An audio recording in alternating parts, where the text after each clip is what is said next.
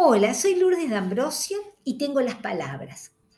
Hoy elegí como representante de la literatura universal a una mujer nacida en Estados Unidos en el año 1893 que se llamó Dorothy Parker.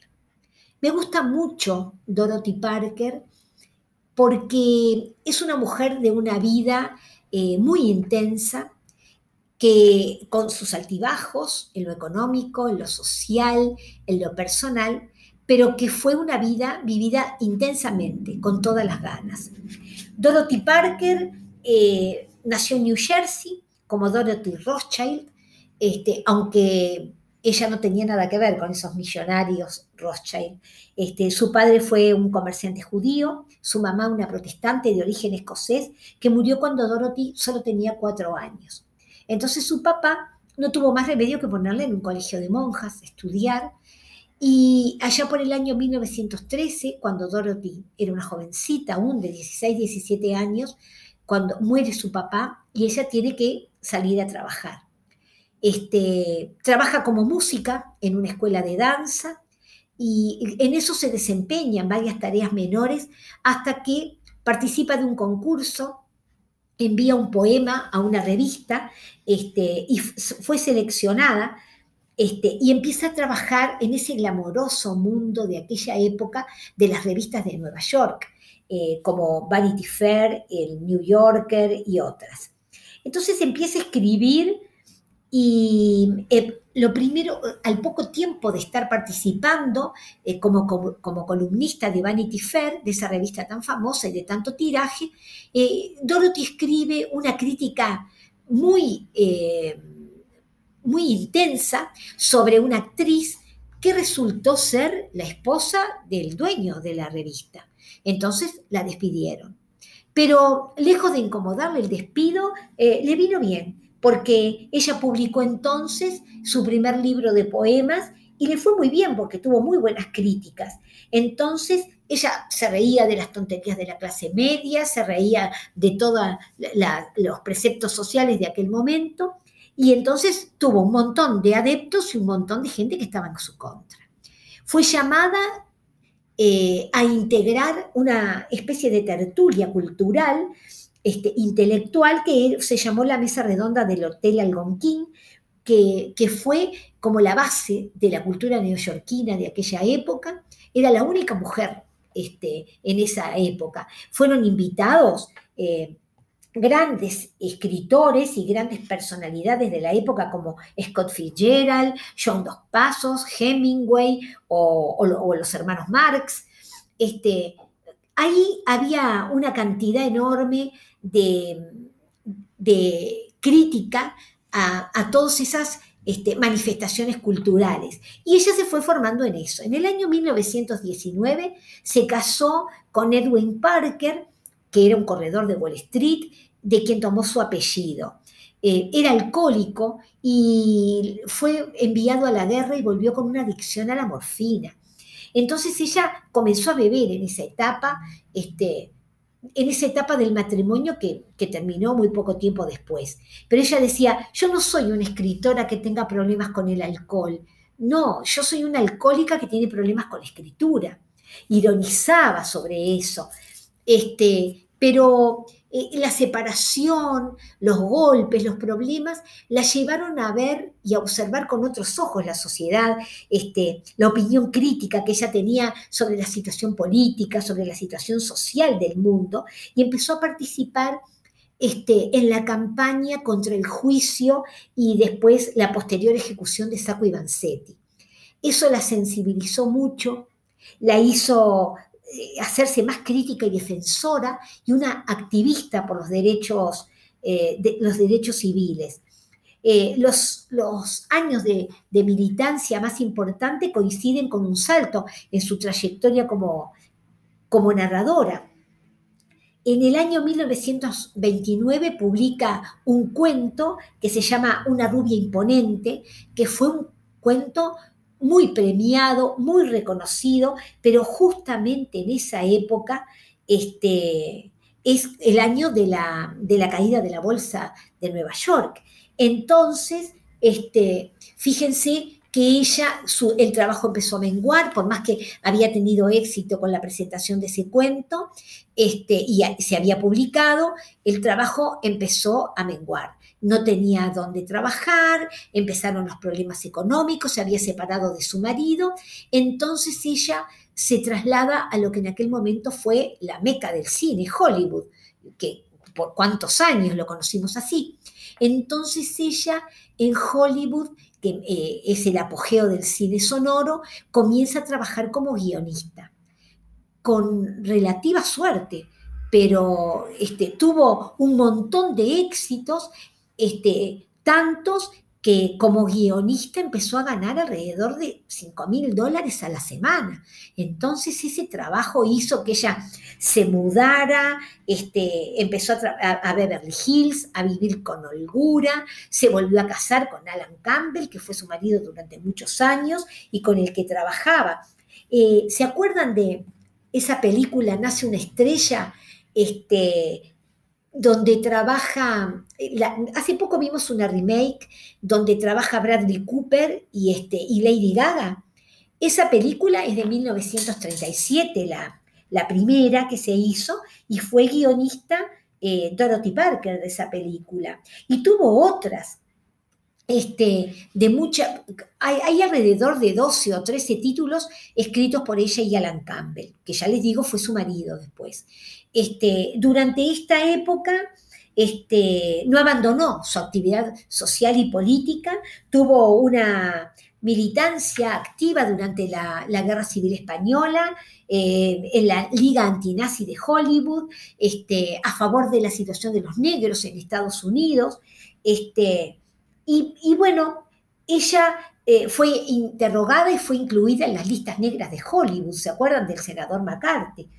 Este, aquello de participar este, en la mesa redonda de Algonquín del hotel este, le sirvió como reconocimiento durante tantas durante mucho tiempo y este y bueno ella fue haciéndose de un nombre de dinero y de una posición social este, murió en el año 1967 tuvo dos hijos este, tuvo ya les digo dos maridos algunos abortos, algunos problemas con el alcohol, pero fue una vida vivida eh, intensamente.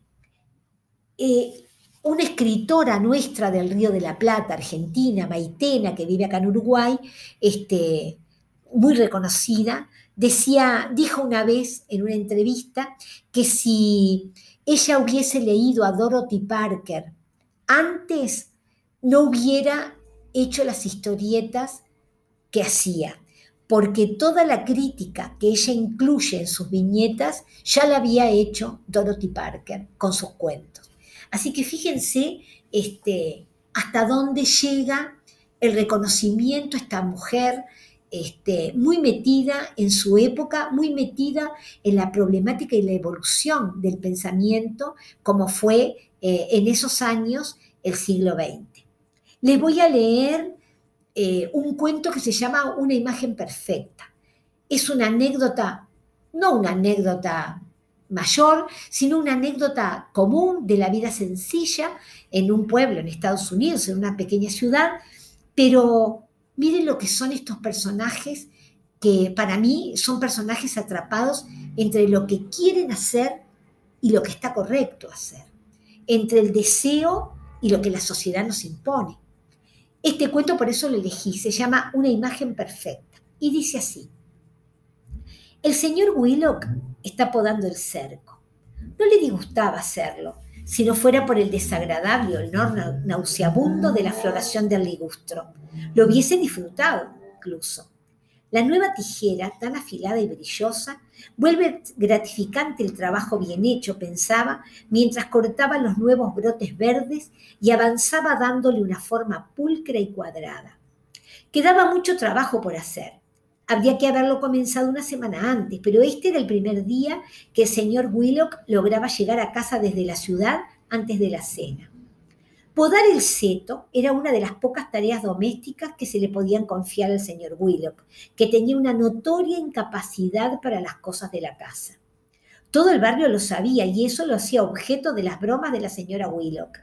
Su anécdota más popular era la de cómo el invierno anterior había contratado a alguien para que se encargara de la estufa después de lidiar con ella siete años sin éxito. Su esposa tenía una memoria admirable y aunque contara la historia mil veces no se perdía ni una palabra. Incluso ahora, casi terminado el verano, no podía contarla sin reírse. De recién casados, el señor Willock le permitía que se divirtiera a su costa e incluso jugaba por ser más incapaz de lo que era para hacerla reír. Pero con el tiempo se había cansado de su torpeza como, tema de conversación. Todos los hombres cercanos a la señora Willock, sus primos, el cuñado, los muchachos con los que había, los que había ido al liceo, los maridos de las vecinas, todos sabían poner un estante, reparar una cerradura o construir un baúl para las camisas el señor Willock había empezado a pensar que algo afeminado debía existir en su falta de interés por aquellas cosas. Últimamente había querido contestarle algo a su mujer cuando animaba las cenas de vecinos con anécdotas sobre su incapacidad con la llave y el martillo. Había soñado con gritar, Está bien, supongamos que soy malo con eso, ¿y qué? Se había divertido con la idea, había intentado imaginar cómo sonaría su voz al pronunciar esas palabras, pero no se le ocurría mejor argumento para el caso en que, ¿y qué? Y de alguna manera se sentía un poco aliviado de no encontrar nada más convincente. Le resultaba tranquilizador que fuera imposible seguir el plan de contestar a las burlas públicas de su mujer. La señora Willock estaba sentada ahora en el impoluto porche de su perfecta casa pintada con estuco. Puso a su lado una pila de camisas y calzoncillos de su marido que tenían puestas todavía las etiquetas del precio antes de que los estrenara, repasaba la costura de cada botón para asegurarlos bien. La señora Willock no esperaba nunca que un botón se cayese para coserlo. Trabajaba con movimientos rápidos y decididos, apretando los labios cada vez que el hilo ejercía la menor resistencia a sus hábiles tirones. No era una mujer alta, y desde el nacimiento de su hija había pasado de una redondez delicada a una sentada gordura. Su cabellera castaña, a pesar de ser abundante, crecía en una línea difusa por encima de la frente. Tenía el hábito de ponerse ruleros durante la noche, pero los rizos nunca le caían en el lugar adecuado. Aunque se arreglaba el cabello prolijamente, daba la sensación de que lo había hecho a toda prisa. Apasionadamente limpia, siempre olía el jabón antibacteriano que utilizaba con entusiasmo. Siempre le comunicaba a la gente, y era redundante en eso, que no usaba ningún tipo de cosmético. Tenía un infinito desprecio por las mujeres que pretendían bajar de peso haciendo dietas y eliminaban de sus menús alimentos tan nutritivos como la crema, los puddings y los cereales. Los amigos de Adelaide Willock, tenía muchos, decían de ella que no se andaba con tonterías. Tanto unos como la otra lo tomaban como un cumplido. Sister, la hija de cinco años de los Willock, jugaba tranquila junto al camino de piedritas que dividía el diminuto jardín de césped. La llamaban Sister desde su nacimiento y su madre todavía planeaba darle un hermanito. Su cochecito había sido guardado en el sótano y su ropa de bebé esperaba almacenada en los cajones de una cómoda. Pero los aumentos eran infrecuentes en la empresa de publicidad donde trabajaba el señor Willock y su salario apenas alcanzaba para cubrir los gastos. No podían a conciencia permitirse otro hijo. Ambos sentían en el fondo que el señor Willock tenía la culpa de que el Moisés permaneciera vacío. Sister no era una niña bonita, aunque tenía buenas facciones y sus ojos algún día serían hermosos. De vez en cuando el izquierdo se desviaba un poco hacia la nariz, la operarían cuando cumpliera los siete años. Su pelo era pálido y lacio y su tez no tenía buen color. Era una niñita delicada. No es que fuera frágil de una forma pintoresca, más bien parecía de esas criaturas que siempre tienen que estar en tratamiento por los dientes, la garganta o por los misteriosos problemas de la nariz. La habían operado de vegetaciones hacía poco, todavía usaba trozos de gasa quirúrgica en vez de pañuelos. Tanto ella como su madre sentían que aquello daba cierto prestigio. Contaba también con la desventaja de tener que usar los vestidos que le compraba su mamá, que eran siempre un talle más grande, con la idea de que en algún momento lo llenaría. Una esperanza que nunca parecía cumplirse, porque las faldas siempre eran largas, los hombros de los vestidos le caían cerca de los delgados codos. Sin embargo, aún sin tener en cuenta su desafortunada forma de vestir, se notaba que nunca sabía llevar bien ninguna prenda. El señor Willock le echaba un vistazo de vez en cuando mientras podaba. Su amor paternal por la niña nunca había sido una emoción intensa. Ya se había sentido decepcionado cuando era un bebé pálido y cabezón con olor a leche, rancia y goma quemada. Sister hacía que se sintiera incómodo y lo irritaba vagamente. Él no participaba de su crianza. La señora Willock era tan competente en sus deberes parentales que ocupaba los dos lugares.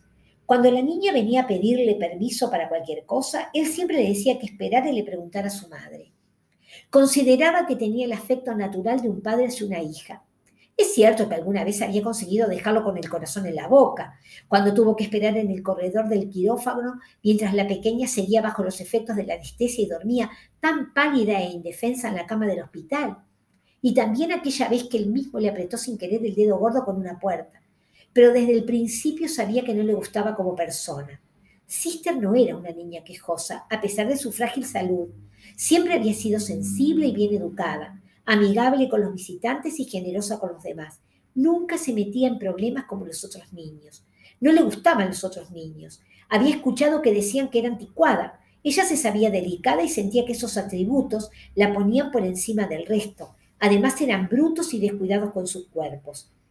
Sister cuidaba muchísimo de su seguridad. Sabía que el pasto suele estar húmedo al final de la tarde y por eso ahora se quedaba dentro del sendero de piedritas, sentada cuidadosamente sobre una hoja de diario jugando un misterioso juego con tres petunias que le habían permitido cortar.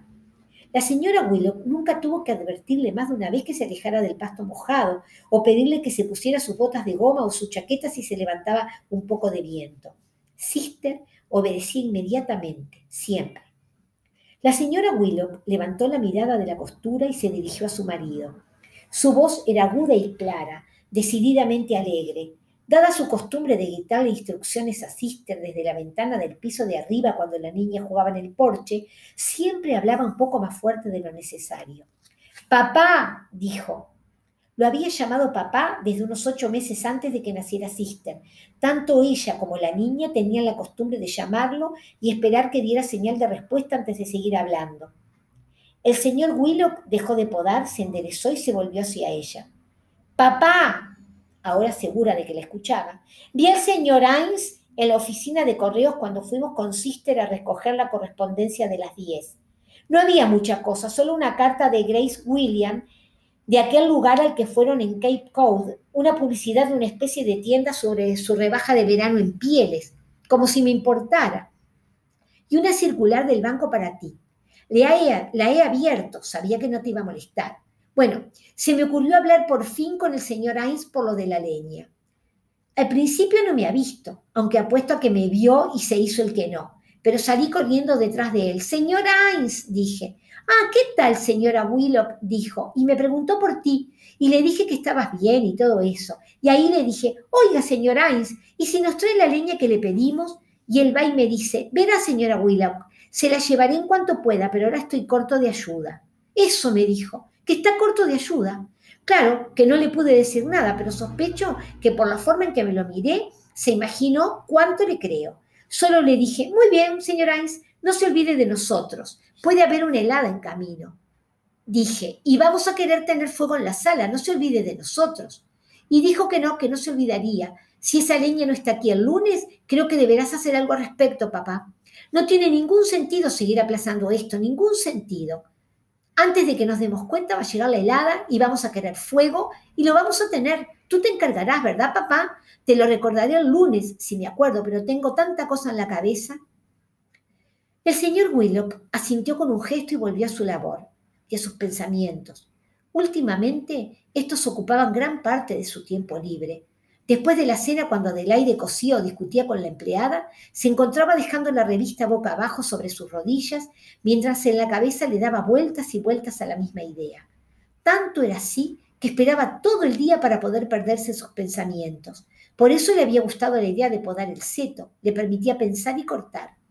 Todo había comenzado con una historia que no podía recordar de dónde la había sacado. No se acordaba si la había escuchado o leído, aunque probablemente se hubiera topado con ella en la contratapa de alguna revista de humor que alguien dejó en un tren. Era sobre un hombre que vivía en las afueras.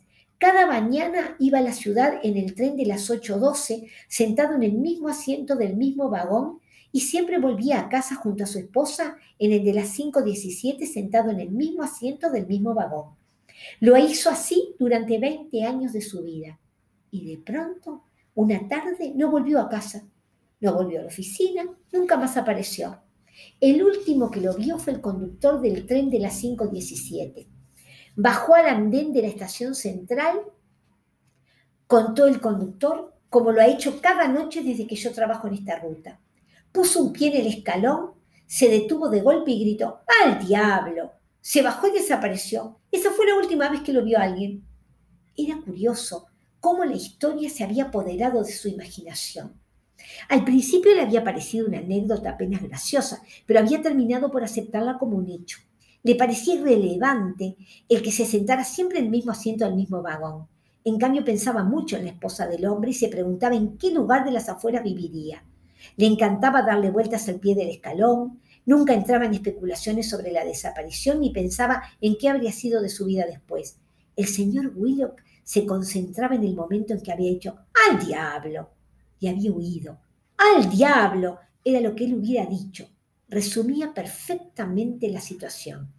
Intentaba ponerse en el lugar del hombre, pero no, él lo hubiera hecho de otro modo, hubiera encontrado la forma adecuada de hacerlo. Alguna tarde de verano como esta, por ejemplo, mientras Adelaide cosía botones en el porche y Sister jugaba por ahí. Una tarde agradable y tranquila, con las sombras alargadas en la calle que llevaba de su casa a la estación. Había dejado las tijeras de podar o la manguera o lo que estuviera trabajando no las tiraría, ¿saben? Las dejaría suavemente en el piso. Y salía por la puerta del jardín hacia la calle. Esa sería la última vez que lo vería. Lo haría todo perfecto para llegar con tiempo al tren de las 603 con dirección a la ciudad. No había pensado más allá de eso. Tampoco estaba ansioso de dejar la agencia de publicidad para siempre. No le desagradaba especialmente su tarea. Había sido representante publicitario toda su vida.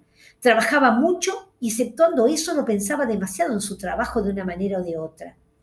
De una manera o de otra. El señor Willock sentía que hasta que se encontró con la historia de Al Diablo nunca había pensado mucho en nada.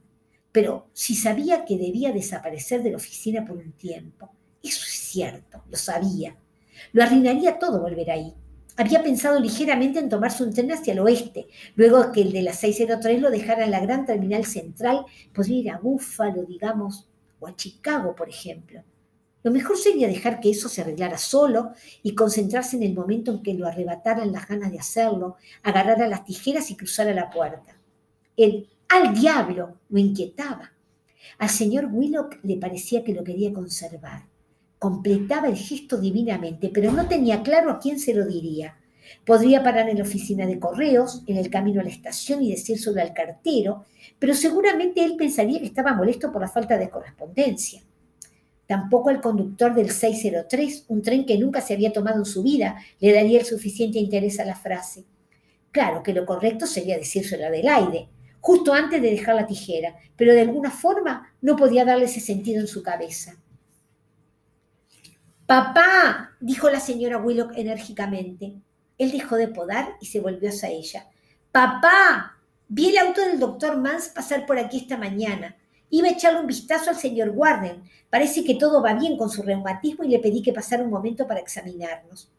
Arrugó su cara, guiñó un ojo y señaló vehementemente con la cabeza varias veces en dirección a Sister, que jugaba absorta para señalar que ella era el tema de conversación. Ha dicho que venimos bien, siguió después de asegurarse de que él había captado la idea. Dijo que no era necesario que le extirpen las amígdalas, pero pensó que lo mejor será esperar al mes que viene, cuando esté un poco más frío. En algún momento podríamos dar una vuelta por el centro y visitar al doctor Sturges para que nos revise. Prefiero estar segura. Pero el doctor Litton dijo que no era necesario. También lo dijeron aquellos doctores del hospital. Y ahora el doctor Mann, que la conoce desde que era un bebé, señaló el señor Willow. Lo sé, pero prefiero estar segura. El señor Willow volvió al seto. Era claro que no podría hacerlo. Nunca pensó que lo haría ni por un minuto. Claro que no, no tenía ninguna excusa para hacerlo. Adelaide era una mujer de grandes virtudes. una esposa fiel, madre esclavizada, llevaba la casa con eficiencia y sentido de la economía, hostigaba a los comerciantes para que le brindaran el servicio de confianza, instruía a las criadas mal pagas y poco entrenadas, hacía con entusiasmo cada pequeña tarea que tuviera que ver con el manejo de la casa, cuidaba de su ropa, le daba la medicina cuando creía que él la necesitaba, supervisaba cada comida que se le ponía delante. No eran platos muy inspiradores, pero siempre eran nutritivos y en general bastante bien hechos. Nunca perdía la cordura, nunca se, deprimía, nunca se enfermaba. A él no había nada que lo excusara. La gente lo sabría entonces, inventarían una. Dirían que tenía que haber otra mujer. El señor Willock frunció el ceño y recortó una rama joven y obstinada. Mi Dios, lo último que querría sería otra mujer. Lo que realmente quería en aquel momento era que se dieran cuenta de que podía hacerlo cuando dejara la tijera. Ah, claro que podía. Claro que no. Lo sabía tanto como los demás. ¿Qué harían Adelaide y Sister? Ni siquiera habían terminado de pagar la casa y tendrían que operarle el ojo a la niña en un par de años. Pero la deuda de la casa sería saldada el próximo marzo. Y existía aquel cuñado rico de Adelaide que, a pesar de todo su dinero, había colocado cada estante de su mansión con sus propias manos. La gente decente no debe dejar a su mujer y a su familia de esa manera. Está bien. Supongamos que no eres un tipo decente. ¿Y? Ahí estaba Adelaide con planes para cuando estuviera un poco frío, para el mes que viene. Siempre tenía planes para más adelante. Siempre confiaba que todo seguiría igual. Naturalmente, se daba cuenta de que no podría hacerlo. Lo sabía mejor que nadie. Pero no le hacía daño a nadie jugar con la idea. Diría, al diablo, antes o después de dejar las tijeras. ¿Cómo sería si se diera vuelta después de cruzar la puerta del jardín y lo dijera? El señor y la señora Fred Coles pasaron por la calle tomados del brazo. Venían de su prolija casa pintada con estuco que quedaba a la esquina. Veo que te tienen trabajando duro, ¿eh? le gritó el señor Cole en tono simpático cuando se detuvieron frente al cerco. El señor Willock rió cordial mientras hacía tiempo para contestar. Así es, asintió. La señora Willock levantó la mirada de su labor y usó su mano con dedal como pantalla para taparse los rayos del sol. Sí, por fin logramos que papi trabaje un poquito, gritó alegremente. Pero nos quedamos aquí cerquita con Sister para vigilar que no se vaya a cortar, pobrecito.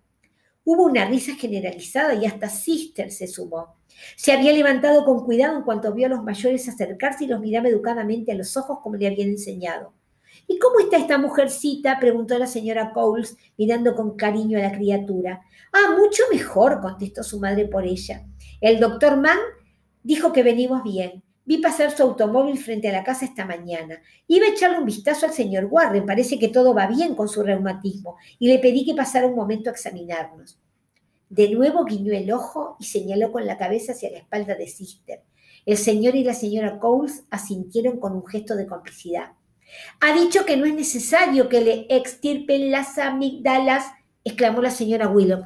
Pero pensé que lo mejor será esperar al mes que viene cuando esté un poco más frío y en algún momento darnos una vuelta por el centro a visitar al doctor Sturges para que nos revise. Se lo estaba comentando a papá. Prefiero estar segura.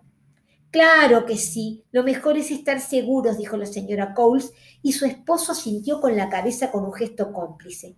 Ella lo tomó del brazo y se marcharon, lentamente. Qué día precioso, ¿verdad? dijo la señora por encima del hombro, por miedo a haberse marchado muy rápido. Fred y yo estamos haciendo un poco de ejercicio antes de la cena. Así que un poco de ejercicio, exclamó la señora Willock riendo. La señora Coles se rió también durante tres o cuatro pasos. Sí, un poco de ejercicio antes de la cena, respondió. Sister cansada de jugar, subió al porche quejándose un poco. La señora Willock apartó la costura y sentó a la fatigada niña sobre su regazo. Los últimos rayos del sol iluminaban su pelo castaño y hacía que pareciera dorado. La cara pequeña y afilada y las líneas gruesas de su figura quedaban a la sombra al inclinarse sobre la niña. La cabeza de Sister se escondió en el hombro de la madre y los pliegues de su vestido blanco y arrugado dibujaron su cuerpo frágil y lánguido. La encantadora luz bañaba con benevolencia la casa modesta, construida a los apuros y pintada de estuco, el camino de piedra y los trozos de pasto bien cortado. Le sentaba bien incluso a la silueta alta y delgada del señor Willock, inclinada para cortar los últimos tramos de cesto. De Seto, perdón. 20 años, pensó. El hombre del cuento aguantó durante 20 años